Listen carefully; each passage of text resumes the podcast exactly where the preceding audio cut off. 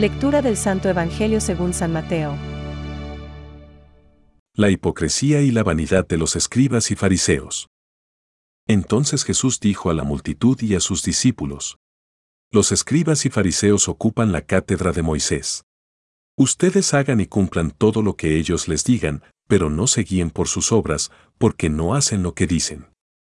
Atan pesadas cargas y las ponen sobre los hombros de los demás, mientras que ellos no quieren moverlas ni siquiera con el dedo. Todo lo hacen para que los vean. Agrandan las filacterias y alargan los flecos de sus mantos. Les gusta ocupar los primeros puestos en los banquetes y los primeros asientos en las sinagogas, ser saludados en las plazas y oírse llamar mi maestro por la gente. En cuanto a ustedes, no se hagan llamar maestro, porque no tienen más que un maestro y todos ustedes son hermanos. A nadie en el mundo llamen Padre, porque no tienen sino uno, el Padre Celestial. No se dejen llamar tampoco doctores, porque solo tienen un doctor, que es el Mesías. El más grande entre ustedes será el que lo sirva, porque el que se ensalza será humillado, y el que se humilla será ensalzado. Es palabra de Dios. Te alabamos, Señor. Reflexión. El que se ensalce, será humillado. Y el que se humille, será ensalzado. Hoy, Jesucristo nos dirige nuevamente una llamada a la humildad, una invitación a situarnos en el verdadero lugar que nos corresponde. No os dejéis llamar, rabí. Ni llaméis a nadie, Padre. Ni tampoco os dejéis llamar, guías. Mateo 23,8-10. Antes de apropiarnos de todos estos títulos, procuremos dar gracias a Dios por todo lo que tenemos y que de Él hemos recibido. ¿Cómo dice San Pablo, que tienes que no lo hayas recibido? Y si lo has recibido, ¿a qué gloriarte cual si no lo hubieras recibido? 1 Hogar 4.7. De manera que, cuando tengamos conciencia de haber actuado correctamente, haremos bien en repetir. Somos siervos inútiles. Hemos hecho lo que debíamos hacer. Lucas 17:10. El hombre moderno padece una lamentable amnesia. Vivimos y actuamos como si nosotros mismos hubiésemos sido los autores de la vida y los creadores del mundo.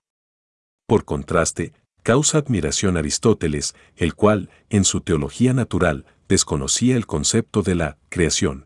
Noción conocida en aquellos tiempos solo por revelación divina, pero, por lo menos, tenía claro que este mundo dependía de la divinidad. La causa incausada. San Juan Pablo II nos llama a conservar la memoria de la deuda que tenemos contraída con nuestro Dios.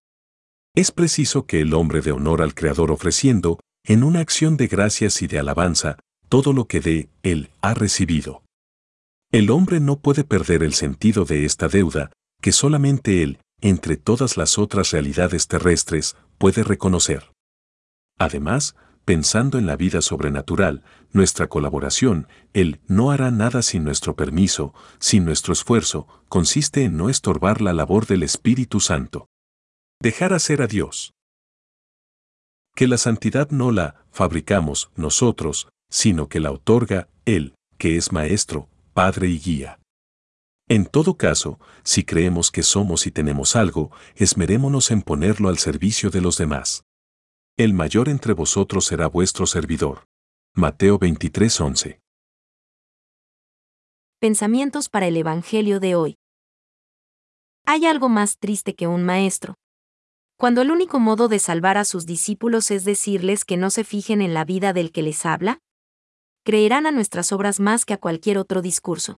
San Juan Crisóstomo.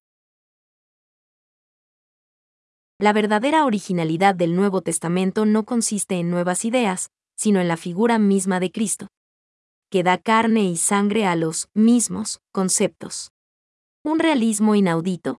Benedicto XVI. Por su sumisión a María y a José, así como por su humilde trabajo durante largos años en Nazaret, Jesús nos da el ejemplo de la santidad en la vida cotidiana de la familia y del trabajo. Catecismo de la Iglesia Católica, número 564.